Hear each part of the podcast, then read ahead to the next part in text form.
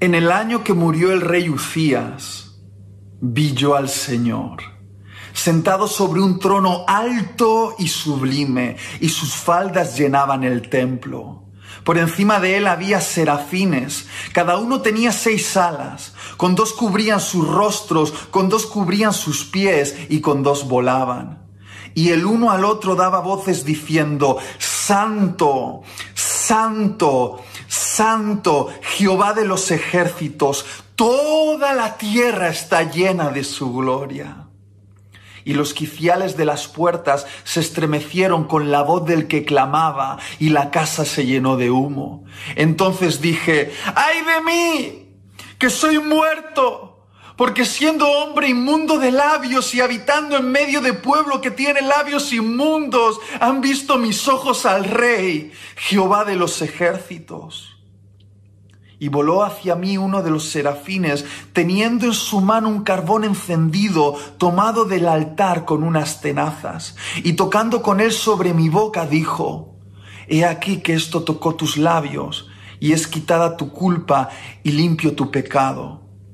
Después oí la voz del Señor que decía, ¿a quién enviaré? ¿Y quién irá por nosotros? Entonces respondí yo, heme aquí, envíame a mí.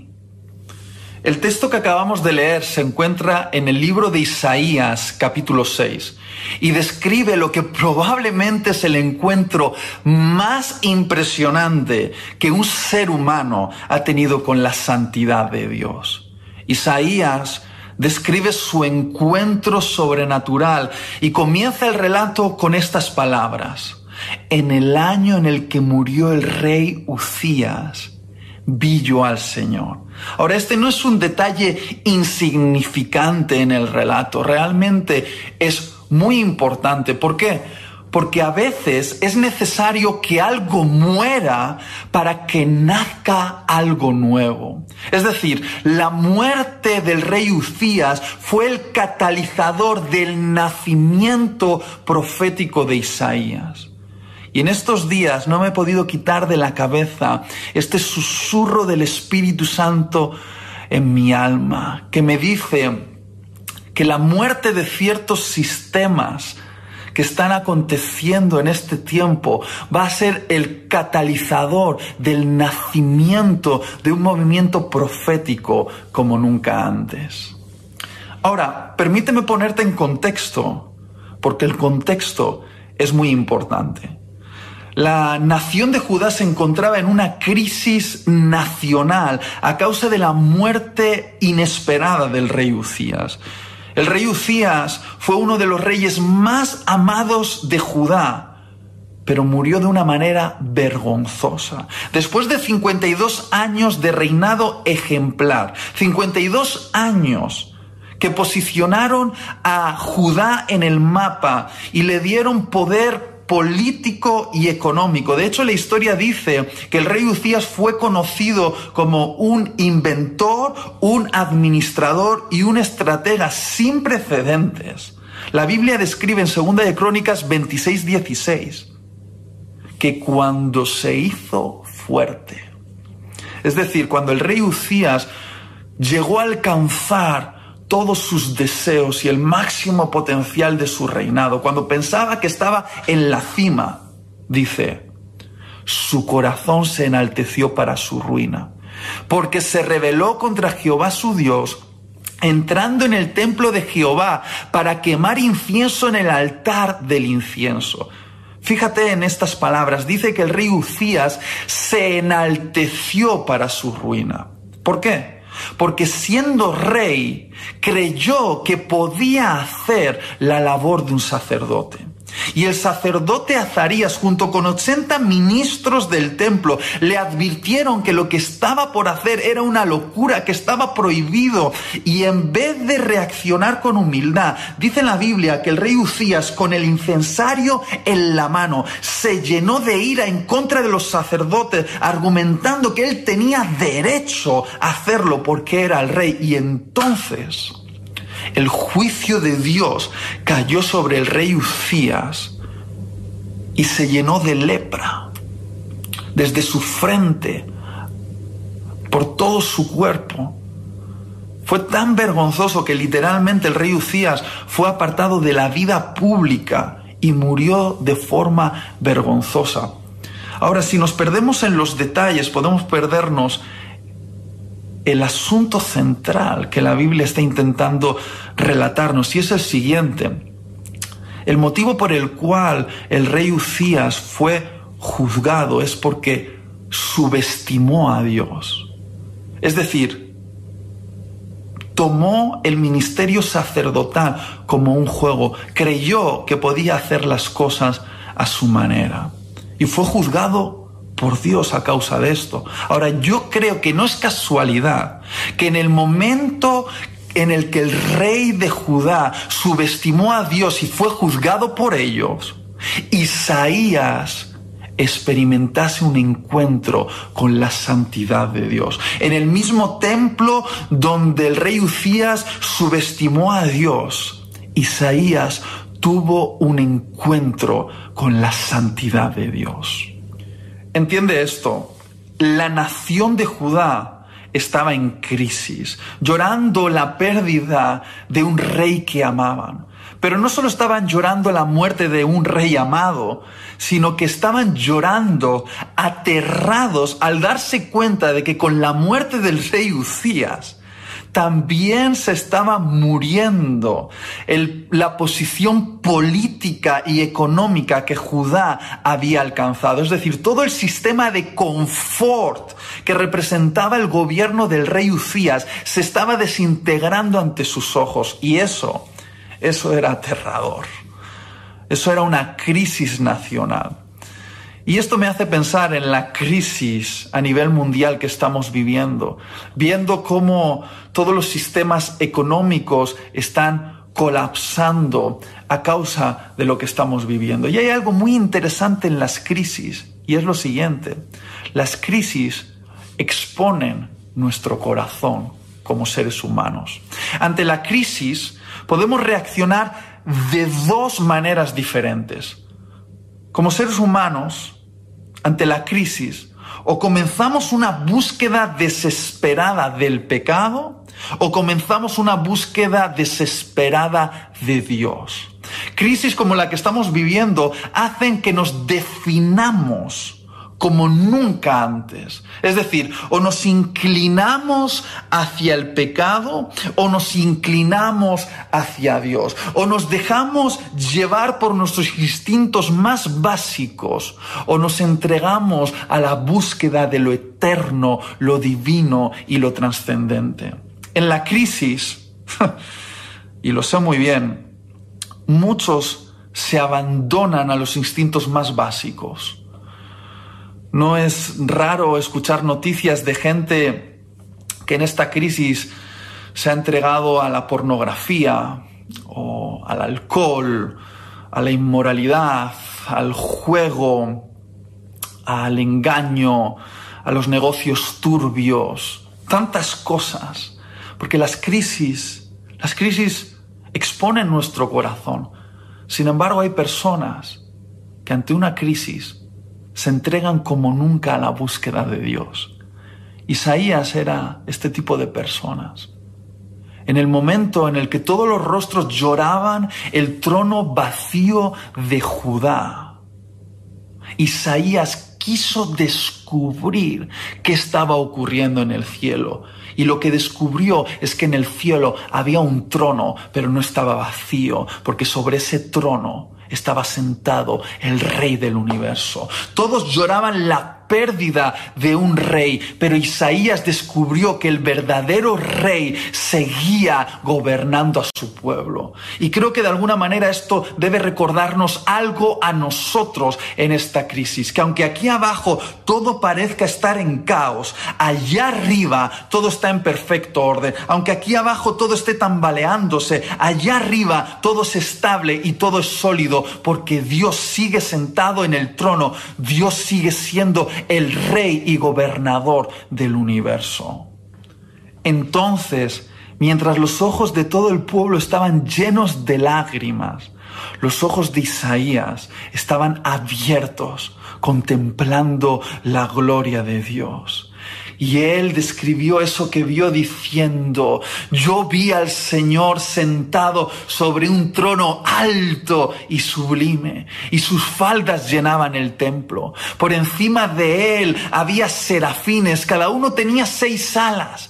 Con dos cubrían sus rostros, con dos cubrían sus pies y con dos volaban. Y el uno al otro daba voces diciendo, Santo, Santo, Santo, Jehová de los ejércitos, toda la tierra está llena de su gloria.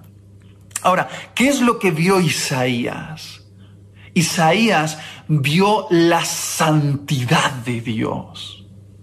Dice, que él escuchó a los serafines gritar, Santo, Santo, Santo. En el lenguaje bíblico, mencionar algo tres veces seguidas es elevarlo a su grado superlativo y adjudicarle un énfasis de superimportancia.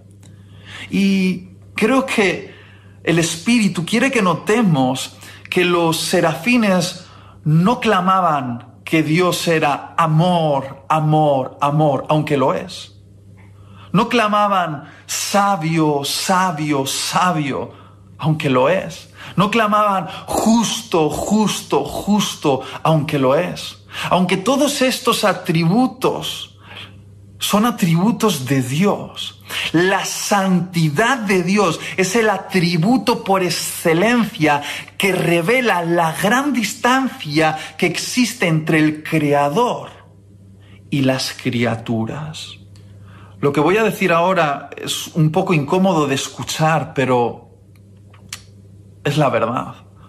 Creo que el atributo divino más desconocido por nuestra generación es la santidad de Dios. Creo que nuestra generación no ha llegado a entender qué significa que estamos en relación con un Dios santo. La palabra santo en hebreo viene de una palabra que suena más o menos así, kadosh, que literalmente puede traducirse al español como separado. Es decir, la santidad de Dios es la distancia que separa al Dios creador de su creación. La santidad es lo que Dios y solo Dios es. Cuando nos referimos a la santidad de Dios, le estamos poniendo nombre a algo que nuestra mente no llega a procesar bien porque nos referimos a la distancia que separa a Dios creador de su creación, lo que hace que Dios esté por encima del tiempo, el espacio y la materia. La santidad de Dios, de hecho, es su trascendencia. Lo que hace que Dios creador trascienda a sus criaturas. No es que Dios sea poderoso, es que Él creó el poder. No es que Dios sea sabio, es que Él creó la sabiduría. No es que Dios sea bello, es que Él creó la belleza. Ahora, piénsalo bien, porque es incomprensible para nuestra mente. Dios, Dios es el no creado. Es el no creado. Ahora, piensa en esto. ¿Crees que existe una distancia en gloria entre una hormiga y un ser humano? Es decir, ¿existe una distancia entre la gloria de una hormiga y la gloria de un ser humano? Me refiero a gloria en cuanto a sabiduría, poder, belleza. Sin duda existe una gran distancia entre una hormiga y un ser humano. Pues muy bien, la distancia que existe entre un ser humano y Dios es infinitamente mayor. ¿Por qué? Porque al fin y al cabo la hormiga y el ser humano son criaturas creadas, pero Dios Dios es el no creado. En todos los sentidos, Dios trasciende a su creación porque es inmutable, infinito y eterno. Y a ese atributo inexplicable que separa a Dios creador de su creación, lo llamamos la santidad de Dios. La santidad de Dios es lo que hace que Dios sea Dios y nos trascienda Y es uno de los atributos más impresionantes, inexplicables e incómodos de la naturaleza de Dios.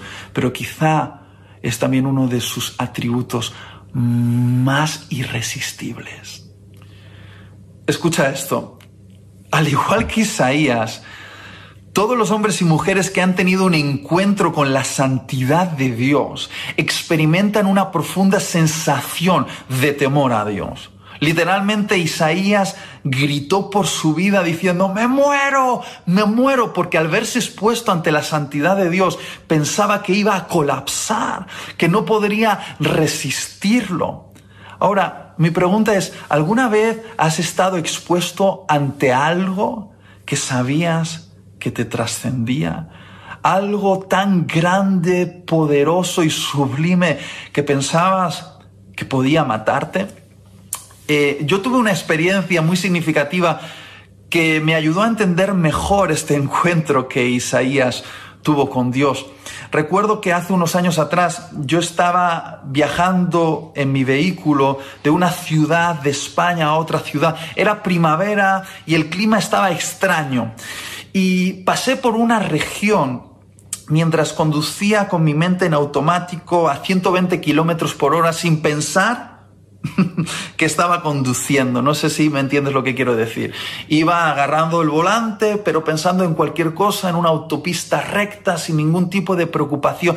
Y de repente, en tan solo unos pocos minutos, fui abrumado por una intensa niebla que rodeó el vehículo. Era una tormenta que para mí fue como que apareció de repente y empezaron a caer truenos, relámpagos, literalmente la lluvia era tan intensa, tan intensa, que yo no podía ver 10 metros por delante de mí y 10 metros por detrás de mí. Y cuando eso ocurrió, tuve esa sensación, esa sensación de temor, de que me estaba enfrentando a algo mucho más grande, poderoso que yo, que me podía matar. Y en ese momento agarré fuertemente el volante y puse todos mis sentidos en la carretera. Activé todas las luces de emergencia en mi automóvil y empecé a conducir a baja velocidad, temblando de miedo, mirando atentamente por delante y por detrás, pensando que tenía que estar alerta porque yo no podía ver a los vehículos que estaban delante de mí y probablemente los vehículos que venían detrás no me podían ver y estaba temblando de miedo. Y entonces escuché ese susurro de la voz de Dios dentro de mí que me dijo, Itiel, ¿tienes miedo? Y yo le dije, sí. Y Dios me dijo, yo soy mucho más temible que esa tormenta. Y lo entendí entendí que cuando me relaciono con Dios, estoy relacionándome con, un ser que me trasciende en todos los sentidos. Él es un Dios temible.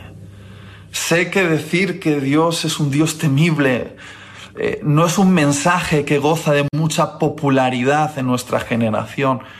De hecho, es muy probable que en la mayoría de eventos juveniles nunca hayas escuchado un mensaje acerca del temor a Dios, pero queridos, eso no significa que no sea verdad. Dios, Dios es un Dios temible. Y solamente una generación que ha sido expuesta a la santidad de Dios podrá ser la voz profética de Dios para los tiempos que nos tocan por vivir. Ahora entiende esto, el temor a Dios no se trata de tenerle miedo, aunque de alguna manera eh, puede estar incluido, pero, pero el temor a Dios es una virtud, es la virtud de entender quién es Dios y quién eres tú. Entender tu debilidad frente a su poder, entender tu pequeñez frente a su grandeza, entender tu ignorancia frente a su sabiduría. El temor a Dios es entender que Él es Dios y tú no. Tú eres un simple mortal. Y aunque hablar del temor a Dios sea incómodo, realmente el temor a Dios esconde algunas de las promesas más impresionantes en las escrituras. De hecho, en la Biblia hay 15 versículos donde se nos invita a amar a Dios y hay 46 versículos donde se nos invita a temer a Dios. Y de hecho, una de las promesas más hermosas de todas las escrituras está relacionada con el temor a Dios. Salmo 25, 14 dice, la amistad íntima con Dios es para los que le temen. Es decir, Dios ha prometido su amistad íntima a aquellos que le temen. El temor a Dios es una especie de llave que te da acceso a las profundidades del corazón de Dios. El temor a Dios es la llave que te abre la puerta a una amistad íntima con Dios. Y al hablarte de la santidad de Dios, mi deseo es ayudarte a cultivar temor por Dios en tu corazón, que te va a impulsar a tener una amistad íntima con Dios.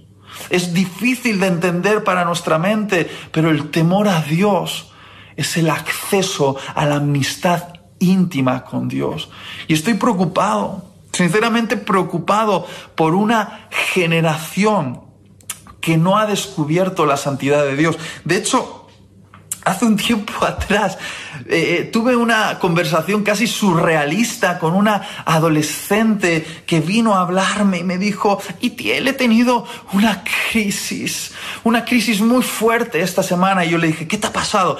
Y me dijo, es que he tenido eh, una competición en mi corazón entre amar a Dios o amar al chico que me gusta, que sé que Dios no lo aprueba.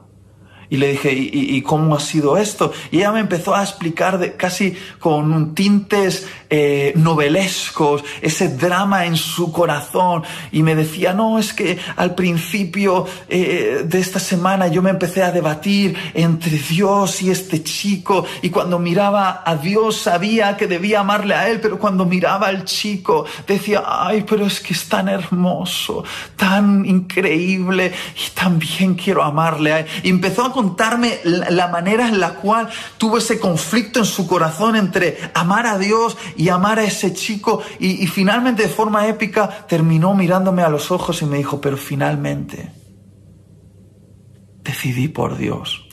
Y yo creo que ella esperaba que yo aplaudiese ese discurso, pero la miré y, y la dije, ¿te das cuenta? ¿Te das cuenta de que has puesto a competir en tu corazón a Dios y a ese chico.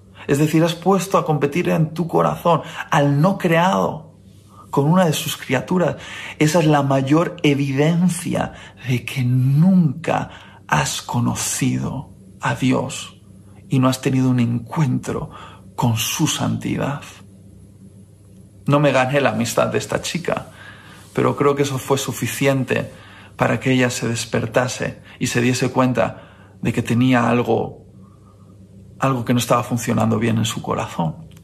¿Sabes cuál es el mayor insulto que puedes proferirle a Dios? Subestimarle. Subestimarle. Recuerdo otra anécdota eh, protagonizada por un hombre que aparecía dos veces al año por la iglesia. Esto fue hace muchos años. Eh, Recuerdo que este hombre decía creer en Dios, pero le encantaba vivir la vida a su manera y de hecho tenía una vida muy desordenada. Pero cuando las cosas le iban mal, se acordaba de Dios y venía a la iglesia, concretamente venía a las reuniones de oración. Y mientras estábamos orando, él levantaba su voz en la oración y decía esto, todavía lo recuerdo bien, decía, ay mi Diosito, Ay, mi Diosito querido, Tú sabes lo mal que lo estoy pasando. Tú sabes lo que estoy sufriendo. Y de hecho lloraba, lloraba. Y yo le miraba conociendo su historia, conociendo que le encantaba vivir la vida en total desobediencia a Dios. Y un día llegué a pensar que efectivamente, quizá para él, Dios era un diosito. Quizá para él Dios era una especie de duende de los deseos al cual se acercaba siempre que necesitaba algo. Y la forma en la que oraba a Dios evidenciaba que para él Dios era un diosito. Y creo que la manera en la que muchos se relacionan con Dios evidencia que no han tenido un encuentro con la santidad de Dios. Me da la impresión de que muchos han conocido un falso Dios en forma de gatito cuando la Biblia revela que Dios es más bien como un león. Y tienes que saber algo de los leones. Tienen una naturaleza salvaje y son peligrosos. De hecho, hace un tiempo atrás yo estaba viendo un documental en YouTube eh, acerca de el circo y le hicieron una entrevista a un domador de leones que había tenido un accidente casi mortal con una de esas bestias salvajes.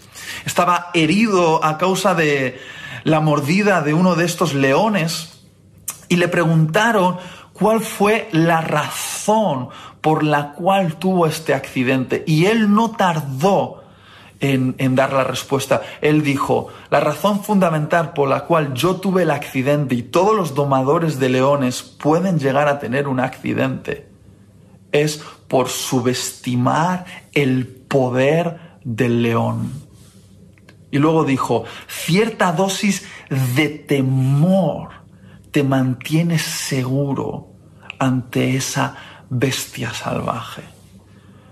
Y al escuchar esto, me di cuenta de que este domador de leones tiene mucha razón, de que todos aquellos que subestimaron a Dios recibieron una fuerte mordida por parte del león, el león del universo, Dios. Por ejemplo, Nadab y Abiú, hijos del sacerdote Aarón, que tenían la función de ministrar delante del arca de la presencia de Dios en el templo. Dice la Biblia que un día se emborracharon y se les ocurrió la idea de preparar un fuego extraño, es decir, saltarse las liturgias, hacer las cosas a su manera. Y cuando entraron frente a la presencia de Dios, Dios los mató los mató. Otro acontecimiento descrito en la Biblia es cuando el rey David organizó un séquito para traer el arca de regreso a Jerusalén, puso ese arca sobre un carruaje que estaba siendo empujado por, por, unos animales y entre el séquito del rey David había un hombre, un hombre de bien, un, hombre bien intencionado que vio cómo el carruaje estaba tambaleándose y el arca de la presencia de Dios estaba en cierto peligro de caerse y se le ocurrió poner la mano en el arca para evitar que se cayese. Y Dios lo mató. Bien intencionadamente puso la mano donde no debía y Dios lo mató.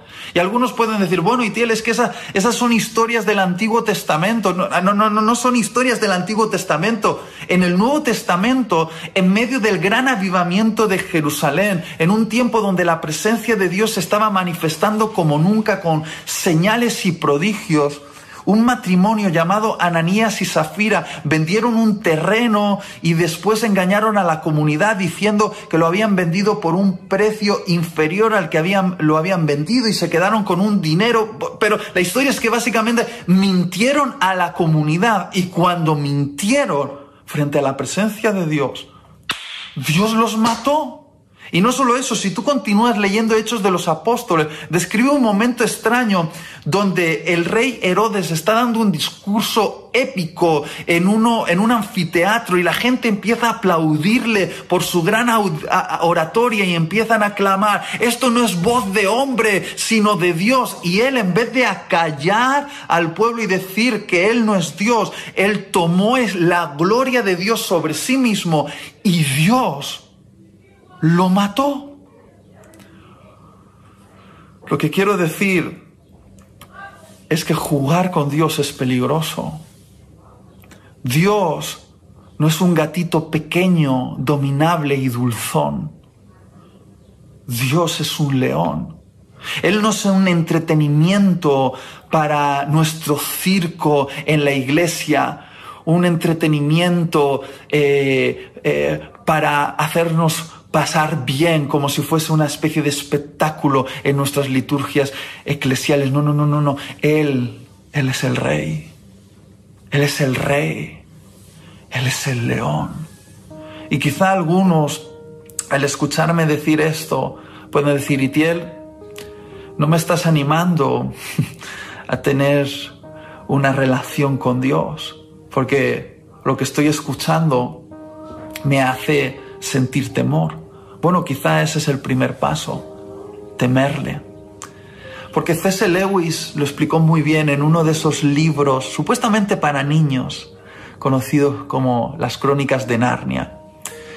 En el título de El león, la bruja y el armario, él describe algo que no es un cuento para niños, que es, que es probablemente una de las revelaciones más preciosas acerca del gran león, Dios que en el libro se llama Aslan.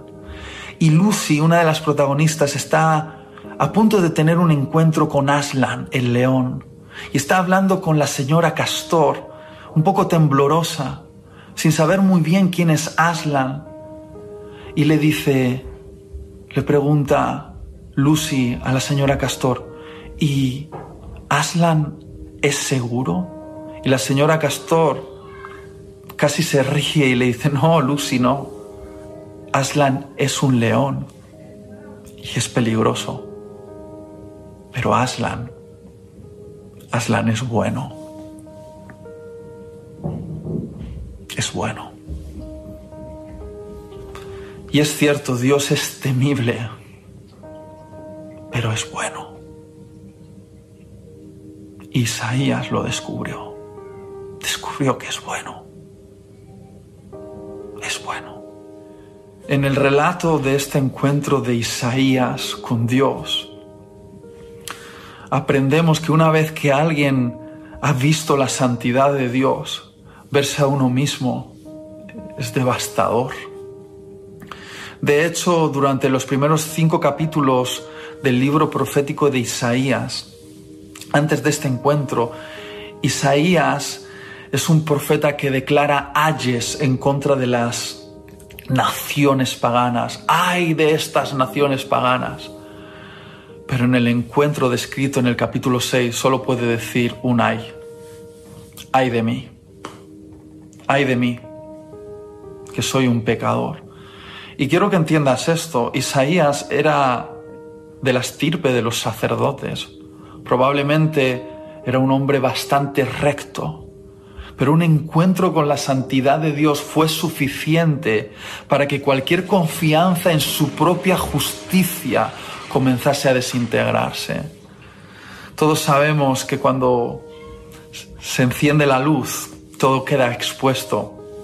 Eh, no hay nada peor que pensar que tu habitación eh, está limpia y abrir las ventanas y dejar entrar la luz del sol para descubrir que todavía queda polvo en los rincones, polvo sobre la mesa y sobre los muebles. Cuando entra la luz de Dios a nuestra vida, podemos observar todo lo que está sucio. Un encuentro con la santidad de Dios expone nuestra impureza. Isaías, Isaías estaba devastado. La santidad de Dios lo había dejado totalmente expuesto. Pero Dios, el temible, es tan bueno que proveyó de una manera para santificar a Isaías. Tomó fuego del altar y con ese fuego que simboliza el Espíritu Santo purificó a Isaías. Porque ser santificado no se trata de una manera de vestir o una manera de hablar o una manera de comportarse. Ser santificado es tener un sello en nuestra alma, un sello divino hecho por el fuego del Espíritu Santo que declara separado para el uso exclusivo de Dios. Los santos somos todos aquellos que estamos separados para el uso exclusivo de Dios. Como he dicho antes, la palabra santo significa separado y santo, la santidad de Dios es todo lo que hace a Dios ser Dios. Pero cuando la Biblia dice que nosotros somos santos, quiere decir que formamos parte de Dios, estamos unidos a Dios y hemos sido separados para el uso exclusivo de Dios. Me gustaría terminar con esto antes de orar contigo por una revelación de la santidad de Dios que nos convierta en sus voces proféticas en estos tiempos. Y es lo siguiente, ¿sabes por qué Isaías se convirtió en el profeta de Dios? ya era sacerdote, es decir, tenía la titulación de sacerdote. Pero ¿sabes por qué se convirtió en el profeta de Dios? No por ser el más dotado, sino por estar disponible.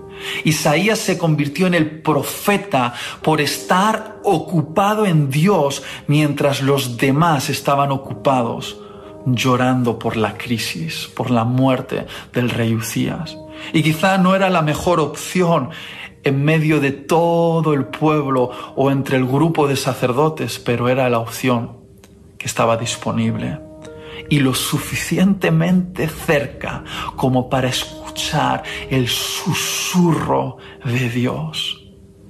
Porque lo que convirtió a Isaías en un profeta no fue una orden, fue un susurro, un susurro en la Trinidad un susurro que para ser escuchado tienes que estar lo suficientemente cerca y lo suficientemente atento. Un susurro, una conversación en la Trinidad, donde la Trinidad se preguntaba, ¿a quién enviaremos? ¿Y quién irá por nosotros?